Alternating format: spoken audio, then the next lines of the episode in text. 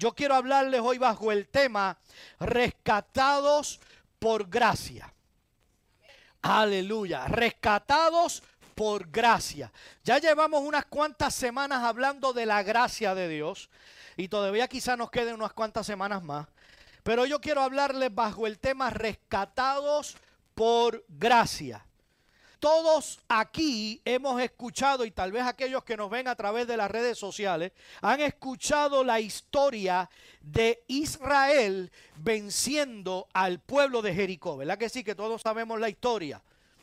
Y hasta nos enseñaron un corito con la historia. ¿Cuántos se saben el corito? Los israelitas le dieron siete vueltas, le dieron siete vueltas a Jericó. Gloria a Dios, gritaron todos, cayeron los muros de Jericó. Y con la historia nos enseñan o la toman esa historia para enseñarnos a nosotros a enfrentar los obstáculos y a no dejarnos intimidar por nuestros enemigos sin importar lo grande y fuerte que pueda ser el enemigo que estemos enfrentando en ese momento. Y el poder de, nuestros enemigos no debe intimidarnos porque un Dios grande y poderoso y un Dios grande y poderoso que te ama ha prometido luchar a tu favor. Solamente alguien lo creyó. Un Dios tan grande y poderoso que te ama ha prometido luchar en favor tuyo. Gloria a Dios. Y el relato bíblico nos dice que con los gritos del pueblo de Israel los muros se cayeron y el pueblo de Israel pudo entrar en la ciudad y dice la historia que aniquilaron a todo ser vivo en Jericó. La escena es difícil para imaginarla, porque es una escena violenta, es una escena sanguinaria, es una escena que muestra una carnicería humana.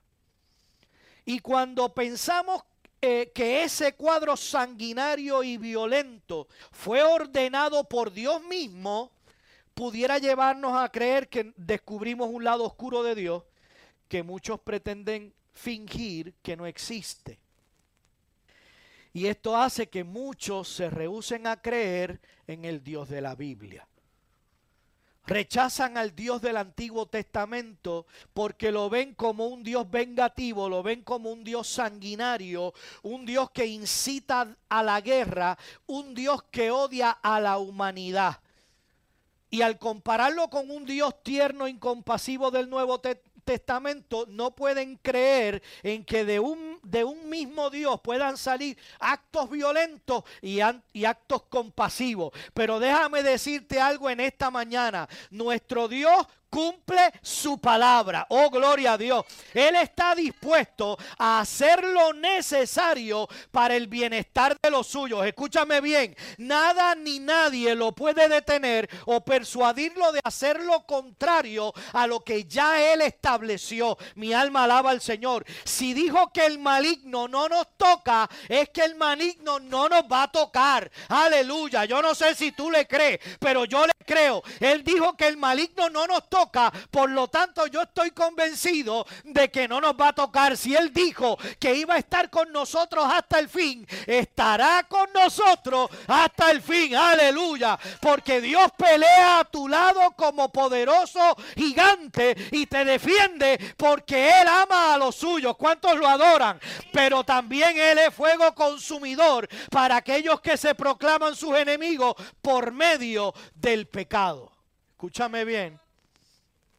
Las imágenes eh, que, contrastan entre un Dios del Antiguo Testamento y un Dios del Nuevo Testamento crea una difícil tensión. Porque Dios puede ser aterrador. Dios puede ser severo. Y de hecho lo es. Es aterrador y severo con los que viven en pecado. A pesar de que le extiende su misericordia. Porque Él también, además de ser aterrador y severo, es también misericordioso y amoroso. Dios es severo castigando el pecado. pero Él es misericordioso y amoroso, extendiendo su gracia a los pecadores. ¿Cuántos están de acuerdo conmigo? Por lo tanto, yo ni estoy de acuerdo, ni acepto que el Dios del Antiguo Testamento y el Dios del Nuevo Testamento son dioses diferentes. Es el mismo Dios, no es un Dios diferente. Ahora, explicando un poco el asunto de la carnicería humana en Jericó, mientras Israel era esclavo en Egipto y después de ser liberados eran formados como nación y pueblo en el desierto por ese Dios que los había sacado de la esclavitud. Entonces los que vivían en el terreno de la tierra prometida crecían en su pecado. Escúcheme bien. Mientras Israel estaba esclavo, mientras Israel estaba siendo sacado de Egipto y viviendo en el desierto, había gente viviendo en la tierra que Dios le había prometido a Israel y aquella gente que estaba viviendo en la tierra prometida crecía en su pecado. Mire lo que dice Génesis capítulo 15 y verso 16. Allí dice, porque aún no, no ha llegado a su colmo la maldad del amorreo hasta aquí. Quiere decir que todo el tiempo de esclavitud y preparación de Israel era también tiempo de oportunidad para los habitantes de la tierra prometida para que se arrepintieran. ¿Usted me entendió? Mientras Dios estaba bregando con su pueblo, le estaba dando oportunidad a aquella gente de que se pudiera arrepentir también. Los habitantes de la tierra prometida estaban disfrutando de una oportunidad que Dios les estaba brindando para que se arrepintieran pero en lugar de arrepentirse, el pecado de ellos creció. En lugar de aprovechar la oportunidad que Dios le estaba dando, siguieron creciendo en el pecado. Y el hecho de que su pecado aún no haya alcanzado el colmo indica que Dios estaba retrasando el juicio para aquella gente pero que finalmente los iba a ser responsables de, sus acciones y utilizó a Israel para juzgarlos y castigarlos. Escúchame bien, a Dios no se le escapa nada. Óyeme bien, a Dios no se le escapa ni un solo detalle. Nada quedó al azar. Lo que él comenzó de cero con un hombre llamado Abraham tenía que continuar el curso. Bendito el Señor. Por eso Dios tomó medidas extremas y lo hizo para que el pueblo que estaba formando estuviera protegido de las influencias de la cultura pagana. Escúchame bien, de ese pueblo iba a salir uno a través de quien la gracia se iba a ofrecer a todas las culturas y reinos del mundo para que todo aquel que creyese en él pudiera ser rescatado por gracia. Así que Dios estaba trabajando con aquel pueblo. Pero el plan de Dios tenía que continuar. Dios tenía que, que, seguir adelante con su plan porque de aquel pueblo que Dios estaba trabajando iba a nacer el Mesías. Bendito Dios, ¿cuántos lo adoran? Entonces, este Dios que yo estoy hablando en esta mañana, este Dios que yo te estoy presentando en esta mañana, es un Dios que toma medidas extremas. Porque para un pecado extremo, un Dios extremo. Y cuenta la Biblia que Josué que estaba a cargo del pueblo de Israel porque ya Moisés había muerto, cuenta la Biblia que Josué mandó dos espías que fueron alojados por una prostituta llamada Raab. Pero estos espías cuando llegaron a Jericó fueron descubiertos. Y el rey de Jericó le ordenó a Raab, la prostituta, que los entregara. Pero aquella mujer, arriesgando su propia vida, lo que hizo fue que los escondió. Vamos a Josué capítulo 2, verso 9 y 10. Porque esta porción bíblica nos muestra la motivación de Raab. Y mire lo que dice el texto. Sé que Jehová os ha dado esta tierra. Ella está confesando de antemano a aquellos espías que ella estaba consciente que el Dios de Israel ya le había otorgado aquella tierra. Y le dice, sé que Jehová os ha dado esta tierra porque, y mire, mire por qué ella se da cuenta de que Dios le había dado la tierra. Porque el temor de vosotros ha caído sobre nosotros. Y todos los moradores del país ya han desmayado por causa de vosotros. O sea, nos, yo sé que Dios le dio esta tierra porque nosotros aquí en Jericó estamos aterrados de los israelitas.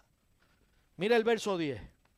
Ella le dice, porque hemos oído que Jehová hizo sacar las aguas del mar rojo delante de vosotros cuando salisteis de Egipto, y lo que habéis hecho a los dos reyes de los amorreos que estaban al otro lado del Jordán, a Seón y a Og, a los cuales habéis destruido.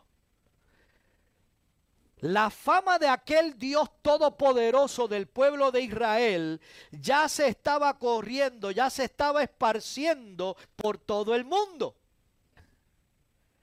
Y la gente de Jericó estaba muerta de miedo porque sabían que aquella tierra Dios se las había dado al pueblo de Israel y que en algún momento el pueblo de Israel la iba a reclamar. Pero Raab está confesando algo muy importante en estos textos, porque Raab creyó que el único Dios verdadero les había entregado la tierra de Canaán a los israelitas.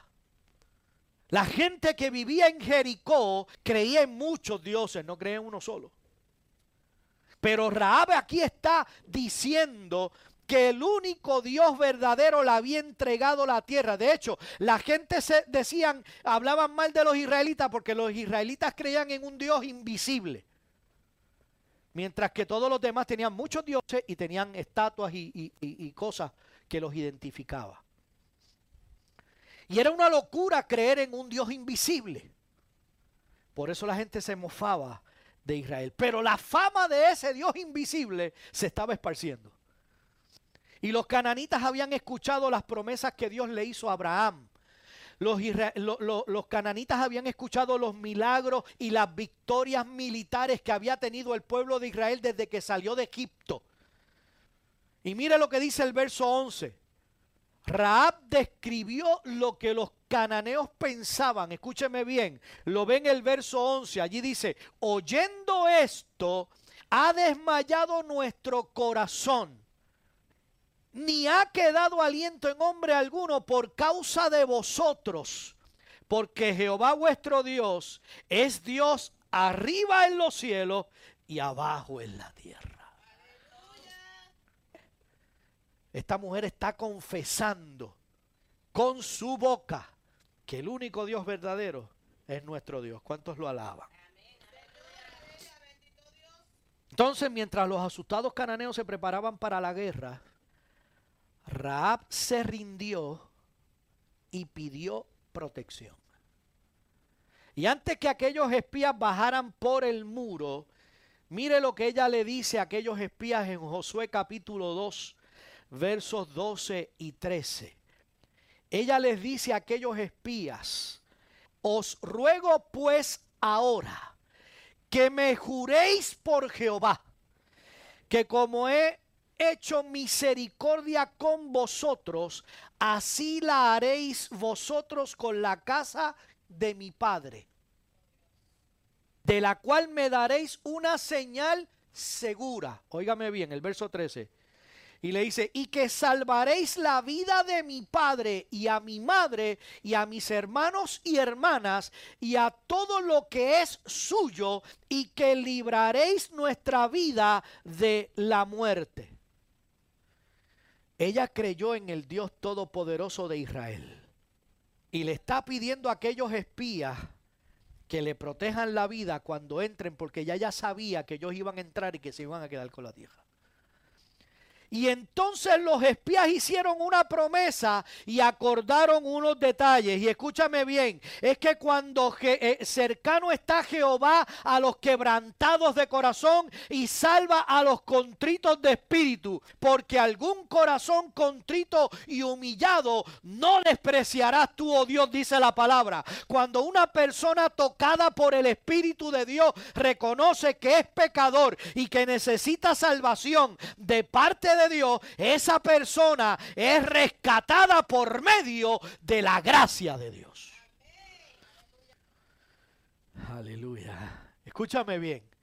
Cuando nosotros reconocemos que somos pecadores y que Dios, que necesitamos de Dios, Dios escucha nuestro clamor y Dios nos rescata por pura gracia. Oye, Ahora estamos hablando ante Josué, que es el líder de Israel. Y el tiempo de, que ellos salieron de Egipto y que estuvieron por el desierto, preparó a Josué de tal manera que adquirió mucha experiencia militar. Josué era el, eh, como pudiéramos decir, Josué era el líder del el ejército de Israel, mientras Moisés estaba gobernando. Así que tuvo la oportunidad de adquirir mucha experiencia militar. Y yo me imagino que Josué, con toda esa experiencia, pudo haber dicho, como ya yo tengo tanta experiencia en esto, ya yo sé cómo lo vamos a hacer. Dios nos dijo que nos iba a dar la tierra de Egipto, de, Jericó. Así que ahora yo lo que voy a hacer es sentarme a diseñar la estrategia, porque yo tengo experiencia en este asunto. Y seguramente haciendo uso de esa experiencia, él tendría una buena estrategia para atacar y conquistar a Jericó. Pero escúchame algo, escúchame algo. Cuando tú estás siendo dirigido por Dios, no necesitas usar tu propia experiencia y hacer una estrategia, porque Dios mismo te va a dar la estrategia. Aleluya. Y eso fue lo que pasó. Dios le dio la estrategia a Josué. Josué capítulo 6, verso 3 y 4. Dios le da la estrategia. Josué no tuvo que usar, Josué no tuvo que sentarse a, a, emplear su propia estrategia. Mira lo que dice allí. Rodearéis pues la ciudad de todos los hombres de guerra, yendo alrededor de la ciudad una vez. Y esto haréis durante seis días y siete sacerdotes llevarán siete bocinas de cuerno de carnero delante del arca. Y al séptimo día daréis siete vueltas a la ciudad y los sacerdotes tocarán las bocinas. Por eso yo a veces digo que el corito dice que le dieron siete vueltas, pero fueron trece. Porque le dieron una todos los días por seis días corridos y entonces el último día le dieron siete. Y algunos dicen que esto fue una estrategia de combate psicológico. Y yo creo que sí, que fue una estrategia de combate psicológico, porque aquella gente esperaba que el pueblo de Israel entrara a la fuerza, rompiera las puertas y hubiera un, revolú en buen puertorriqueño. Y yo me imagino que mientras ellos estaban marchando una vez por día, aquella gente empezó a turbarse la cabeza. Decían, pero no se supone que nos ataquen. ¿Qué pasó? ¿Por qué no nos atacan? ¿Por qué lo único que hacen es darle la vuelta a la ciudad amurallada? ¿Por qué? ¿Qué están haciendo? Y yo creo que mientras ellos le daban la vuelta a la ciudad todos los días, aquella gente más, más se moría de miedo. Marchar por seis días alrededor de una ciudad que está aterrada del Dios de Israel, posiblemente hasta los haría rendirse voluntariamente, sin necesidad de pelear. Y parece una idea militarmente brillante. Pero la rendición de un pueblo muerto de miedo no era precisamente lo que Dios tenía en mente. Desde el principio Dios planeó conquistar la ciudad de forma sobrenatural. ¿Sabes por qué? Para que no quedara dudas de que fue Dios el que la conquistó. Josué capítulo 6, verso 5. Mire lo que dice el texto. Y cuando toquen prolongadamente el cuerno del carnero, así que oigáis el sonido de la bocina, todo el pueblo gritará a gran voz y el muro de la ciudad caerá. Entonces subirá el pueblo, cada uno derecho hacia adelante. Gloria a Dios. Es la estrategia preparada por el Dios todo soberano. Bendito sea su nombre. Aleluya. Iglesia, pacto de gracia. En esta mañana Dios te dice que marche hacia adelante. En esta mañana Dios te dice, iglesia, pacto de gracia, que te unas en una sola voz para dar un grito. Aleluya. De adoración al Rey de Reyes y Señor de Señores. Porque Él nos ha dado la victoria. ¿Cuántos lo creen? Aleluya. Entonces, después que le dio las instrucciones de que Él va de manera soberana a conquistar la tierra, pudieron haber surgido muchas preguntas. Las preguntas hubieran sobrado. Si Dios nos va a entregar la tierra, si Dios ya dijo que nos las va a entregar, si Dios ya dijo que nos va a dar la victoria, ¿por qué entonces vamos a molestarnos con una marcha? Ya Dios dijo que nos la va a dar. ¿Para qué marchar? Si Dios dijo que nos va a dar la tierra y que ya es nuestra, ¿por qué molestarse haciendo una procesión diaria durante seis días alrededor de las murallas? Oye, ¿por qué si tú nos vas a dar la tierra y ya tú nos las diste y nos diste la victoria? ¿Por qué no mejor marchamos un solo día y gritamos una sola vez? ¿Por qué tenemos que marchar siete días corridos alrededor de la, de, la ciudad? ¿Por qué entonces no mejor marchamos un solo día, gritamos como tenemos que gritar y que entonces los muros se caigan desde el primer día? Eso sencillamente nos hace entender una sola cosa, que Dios es lento para la ira y grande en misericordia. Aún habiéndole dado sobre 400 años a los cananeos para arrepentirse, todavía le dio siete días más.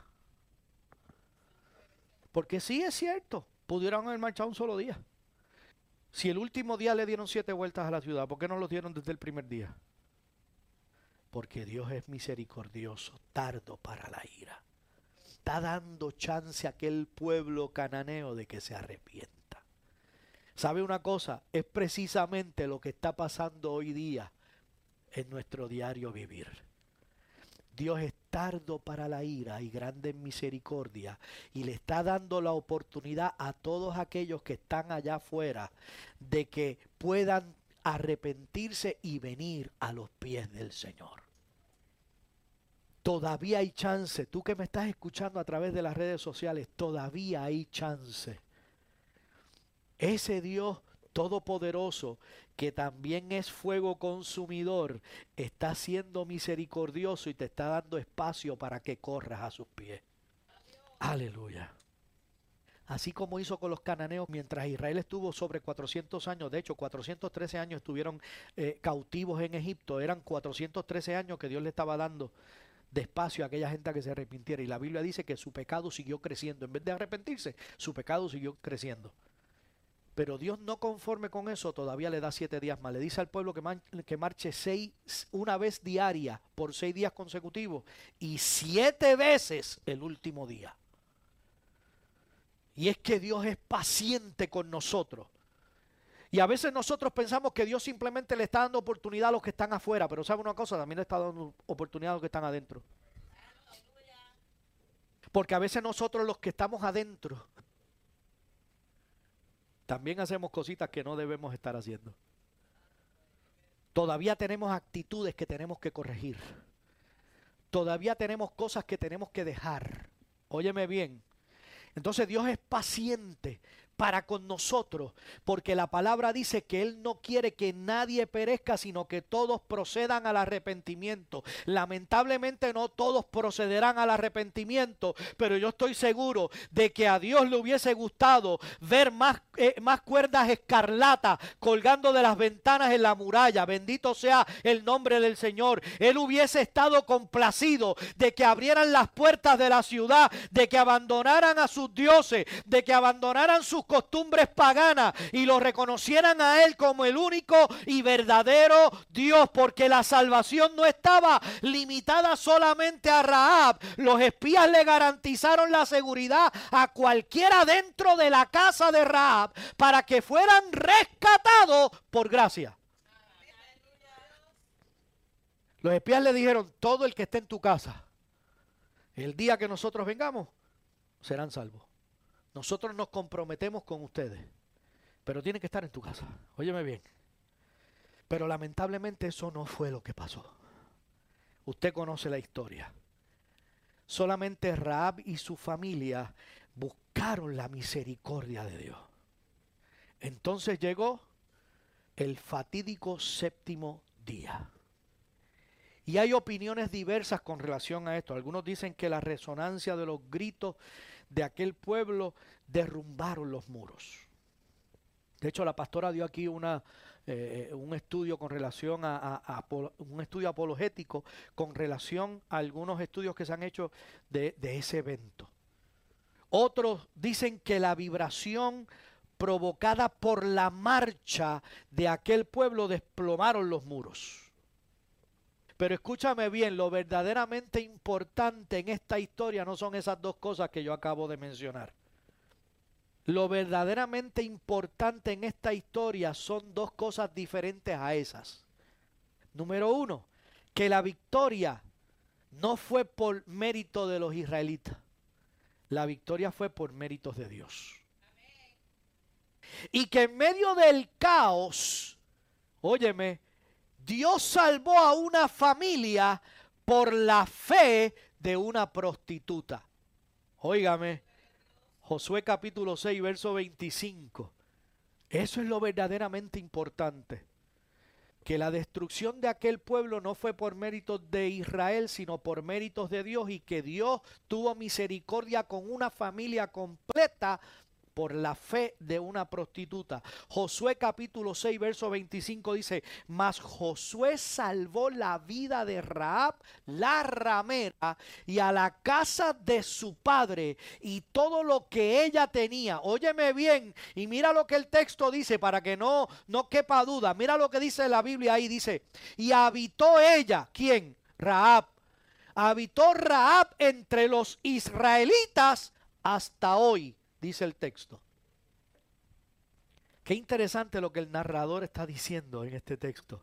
Dice que ella habitó entre los israelitas hasta hoy. Óigame bien, una prostituta cananita que habría sido apedreada de acuerdo con la ley de Moisés, yo quiero que usted me siga, porque esta es una mujer de otro pueblo que es salvada por el pueblo de Dios y ese pueblo de Dios tiene unas leyes que seguir. Y entre las leyes que ese pueblo tenía era que una mujer prostituta cogida en el acto de prostitución había que apedrearla hasta la muerte. Y mire si Dios es maravilloso, que aún Él, habiéndole dado la ley a ese pueblo, en lugar de apedrear a una prostituta, lo que hace es que la salva. Oh.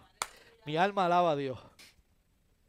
Y esta prostituta que fue salvada por el pueblo de Israel y que no fue apedreada de acuerdo a la ley de Moisés, llegó a ser un miembro aceptado del pueblo. Se convirtió en una hija adoptiva del pueblo de Israel. Óyeme bien, la confianza de aquella mujer en Dios le dio el derecho a recibir una porción de la tierra prometida. Y es que no importa de qué nacionalidad tú eres o cuán grande pueda ser tu pecado. A Dios no le importa dónde tú naciste. A Dios tampoco le importa la magnitud de tu pecado. Lo importante es reconocer quién es Dios. Aleluya. Es poner tu fe en Jesucristo para perdón de pecados. Mi alma alaba su nombre. Para participar de la herencia había que ser israelita. Raab era cananita, pero vino a formar parte de la familia de Dios como hija adoptiva. Mi alma alaba a Dios. Se convirtió en heredera de la promesa de Abraham Simplemente porque se rindió al Dios de Israel. Aleluya. Tú también puedes formar parte de la familia de Dios convirtiéndote en hijo adoptivo y coheredero de Jesucristo. Oh, gloria a Dios. Yo te digo en esta mañana, ríndete a Cristo y serás rescatado por gracia. Y desde el principio estamos viendo a Dios haciendo cosas. Mire, Dios acaba de salvar una mujer que no tenía nada que ver con el pueblo israelita y la mete dentro del pueblo israelita y la adopta como hija y le da parte de una porción, le da parte de la tierra prometida. Por eso yo no sé cómo hay algunas iglesias, mejor dicho, yo no sé cómo hay algunas congregaciones que están seccionando a la gente por las cosas que se ponen que si te pintas el pelo, que si no te pintas el pelo, que si te pones pantalones, que si te pones pantalla, que si te pones gorra, que si haces todo ese tipo de cosas y lo que estás haciendo es pavimentando el camino al infierno. Mire, señores, usted no es quien juzga a la gente, quien salva o quien condena se llama Jesucristo. A ti no te importa lo que la gente se ponga, a mí lo que me importa, óyeme bien, es llevarle el mensaje de la palabra de salvación que se llama Jesucristo. Por eso yo le digo a la gente, ven como estés. Pero nosotros nos hemos convertido en religiosos. Y si tú no haces lo que yo hago, pues no puedes estar aquí. Si tú no te vistes como yo me he visto, no puedes estar aquí. Por eso a mucha gente eh, eh, le llama la atención las cosas que nosotros hacemos en Iglesia Pacto de Gracia. Porque nosotros no estamos confinados a la ley. Óigame bien, no estamos confinados a la ley, pero la ley de Dios está escrita en nuestros corazones. No quiero acabar porque la historia no termina aquí. El libro de Mateo dice que Raab, aquella prostituta cananita, ahora está dentro del pueblo de Israel. Y escúchame bien, Mateo dice que Raab se casó con Salmón. Sí, dije bien, Salmón, no es el que usted se come. Ella se casó con Salmón y con el tiempo dejó de ser vista como una prostituta. Y la Biblia dice que tuvo un hijo llamado Boz. Y Boz se casó con Ruth, la moabita. Y ellos fueron los, los abuelos del rey David. Óyeme bien, aquella prostituta cananita llamada Raab, que fue perdonada y que fue rehabilitada por la gracia de Dios, pasó a ser una figura prominente en la historia hebrea. Por eso acabamos de leer un texto que decía que ella vino a formar parte como parte del pueblo y que figura en el pueblo hasta el día de hoy. ¿Se acuerdan el texto que leímos hace dos minutos atrás? Ella pasó a ser una figura prominente en la historia hebrea. De prostituta pasó a ser madre de reyes. Pasó a ser progenitora de la dinastía más grande del mundo. porque era porque vino a ser la bisabuela o la tatarabuela del rey David. Oye esto, pero de su linaje nació el Mesías. Ah, yo no sé si tú, si tú puedes darle una alabanza al que vive, yo no sé si puedes darle un aplauso, pero óyeme bien, es que Dios, es que Dios hace una cosa que a lo mejor el pueblo no puede entender, pero Dios coge a una prostituta y la inserta en el linaje de donde va a salir el Mesías. Wow.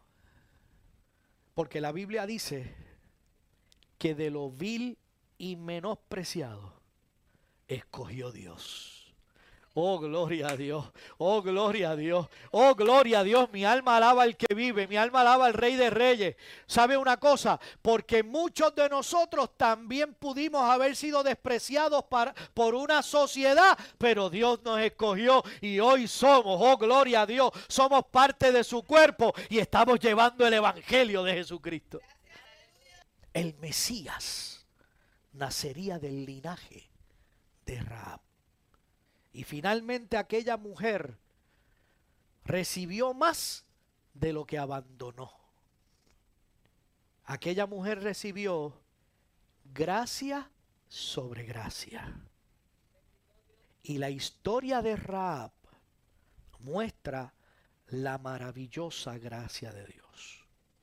Porque Raab pasó de la ramera a la madre de reyes. Oiga eso.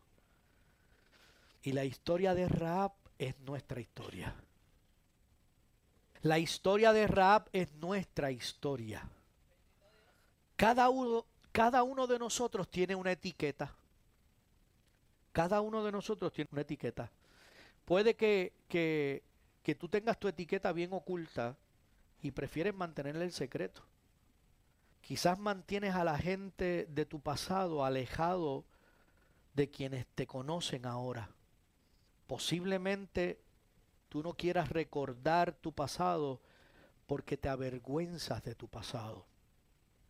Y es posible que tu etiqueta te haga rehuir de Dios.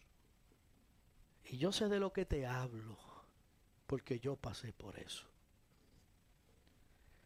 yo entendía que estaba corriéndole a Dios porque Dios me había llamado a un ministerio que yo no quería. Por eso yo, yo escucho a la gente diciendo, no, yo puedo rechazar el, el ministerio porque yo tengo la autoridad para rechazarlo. Dios no me puede obligar. Si yo le digo que no, es que no. Pregúntemelo a mí. Estuve 30 años corriéndole a Dios. El problema es que yo no entendía que Dios me llamó al pastorado, pero yo pensé que era que me iba a llamar al pastorado cuando me lo dijo. No, había un montón de cosas que yo tenía que aprender primero. Y estuve 30 años pensando que le cogía a Dios. Y no es hasta los 46 que comienzo a pastorear. Ahora la pregunta es, ¿le dije que no? Sí, yo le dije que no, corrí. Yo quería que él se olvidara de eso y que buscara a otro. Y dice, como ya yo llevo 30 años cogiendo, ya él se olvidó de eso y, y escogió a otro, me sustituyó. No, no me sustituyó. No me sustituyó. Y es posible que nuestras etiquetas nos hagan rehuir de Dios. Porque pensamos que no somos dignos de estar llevando el Evangelio. Porque yo fui tan malo o tan mala que es imposible que Dios me pueda rescatar y ponerme en una posición donde yo haga algo prudente para el pueblo y para el cuerpo de Cristo. Cuando los israelitas ofrecieron salvar a Raab, no le pusieron condición de que cambiara su vida. Los israelitas no le dijeron, oye, sabemos que tú eres prostituta, tú quieres que te salvemos, tienes que dejar de ser prostituta para que nosotros te podamos salvar. Y tienes que darnos evidencia de que dejaste la prostitución. Yo tengo que ver el cambio tuyo. Cuando tú cambies, entonces yo puedo decir que ya no eres prostituta, entonces te salvamos. No, los espías no, le, dijeron que la iban a salvar si ella cambiaba. Ella creyó y reconoció al Dios de Israel y eso fue todo. No fue nada más. La etiqueta de ella como prostituta, la vida pasada de aquella mujer, no fue un obstáculo para Dios salvarla. Oye, tú me estás escuchando. La etiqueta de aquella mujer no fue un obstáculo para Dios salvarla. Y yo tengo que decirte en esta mañana, tu etiqueta, tu vida pasada, tampoco son obstáculos para Dios. Si tú reconoces al Dios Todopoderoso, si tú reconoces a Jesucristo, el único Hijo de Dios por el medio del cual tú y yo podemos recibir salvación, con eso basta. Gracias, Señor.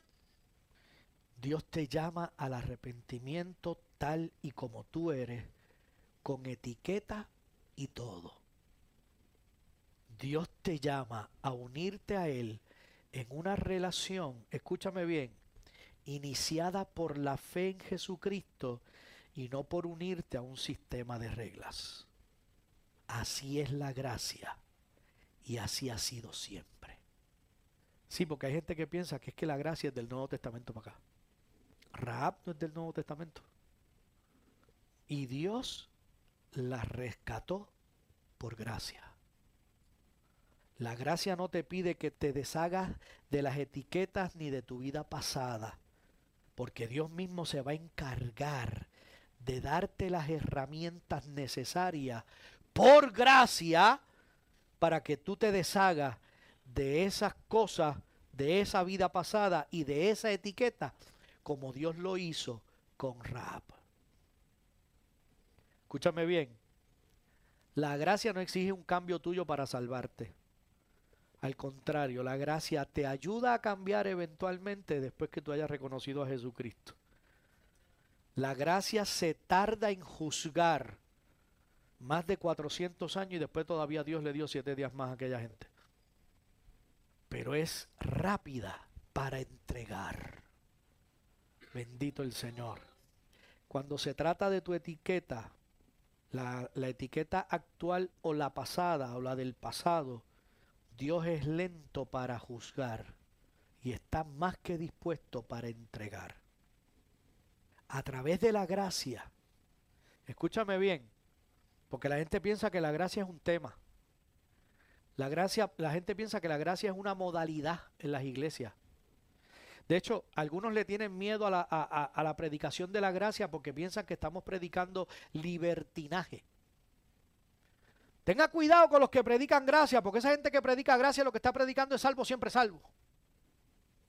La gracia no es una etiqueta. La gracia no es un tema. La gracia no te da permiso para irte a pecar deliberadamente. ¿Sabes por qué? Porque la gracia no es algo, la gracia es alguien. Y ese alguien se llama Jesucristo. Y si lo vas a aplaudir, apláudelo de verdad, vamos. Si lo vas a aplaudir, apláudelo bien. Y a través de la gracia que es Jesucristo, tu etiqueta va a cambiar. La mía cambió. Y no me importa si mucha gente todavía quiere pensar que yo era lo que yo era. La mía ya cambió. Y la mía cambió por gracia. La mía cambió porque Dios en su misericordia me rescató por gracia. Si a través de la gracia que es Jesucristo, sencillamente tú lo aceptas, tu etiqueta va a cambiar y tu etiqueta va a ser perdonada también. Y qué maravilloso que a través de la gracia que es Jesucristo, tú vas a ser aceptado y amado. Mi alma alaba a Dios. Puede que te coja tiempo poder olvidar tu etiqueta pasada. Pero yo quiero animarte hoy a que comiences a renovar tu mente con las nuevas etiquetas. A que seas rescatado por gracia. Que empieces a mirar tus nuevas etiquetas. Ahora tú eres un hijo de Dios. Ahora tú eres una hija de Dios. Ahora tú eres aceptado por Dios en el amado. Aleluya. Porque tú y yo fuimos, y tú el que me estás escuchando a través de las redes sociales, puedes ser también rescatado por gracia. Te hemos puesto de pie. Cierre sus ojos. Vamos a orar. Ore conmigo ahí. Y si usted cree esta oración conmigo, levante su mano allá. No tiene que pasar al frente, no tiene que hacer nada. Solamente con levantar su mano y orar conmigo. Todo el que quiera levante su mano y ore conmigo. Padre Celestial, creo que tu gracia es más poderosa que mi etiqueta. Creo que Cristo murió para pagar el castigo por el pecado que representa mi etiqueta. Creo que me estás ofreciendo una etiqueta nueva, Señor. Ahora mi etiqueta es de perdonado, de aceptado y de amado. Y hoy yo confieso que lo que tú dices acerca de mí es cierto. Hoy yo confieso que he sido perdonado, que he sido perdonada. Hoy yo confieso que he sido aceptado, que he sido aceptada. Hoy yo confieso que tú me has amado y que me has incluido en la familia de Dios. Enséñame Dios a vivir de acuerdo con quien tú dices que yo soy. Un hijo amado, un hijo integrado en la familia del Señor, en el nombre poderoso de Jesucristo. Amén y amén. Dale un aplauso al que vive, vamos. Si en esta mañana tú que estás aquí hiciste esa oración conmigo, o tú que me estás viendo a través de las redes sociales, hiciste esta oración conmigo, bienvenido a la familia de la fe. Aleluya. Dale otro aplauso al Señor, que Dios es bueno. Gloria a Dios. Somos la congregación Iglesia Pacto de Gracia. Estamos ubicados en la carretera 651, en el barrio Ato Arriba, en Arecibo. Nuestro teléfono es el 787-816-2221 y 787-326-4729. Nos puede encontrar en todas las redes sociales, en Facebook, en Instagram, en Twitter, en YouTube y puede visitar nuestra página web www.pactodegracia.com. Queremos extenderle una invitación a que nos acompañe los miércoles a las 7 de la noche en el estudio de la palabra y los domingos siempre nos reunimos aquí a las 10 y 30 en el culto de adoración y exaltación al Rey. Amén. Si tú no tienes un lugar donde congregarte, te invitamos a que nos sigas, a que vengas y nos visites. Yo te aseguro que te va a encantar, que Dios te va a restar y que vas a poder venir a darle una adoración junto a nosotros todos los miércoles y todos los domingos. Así que hasta que nos volvamos a ver, bendecidos.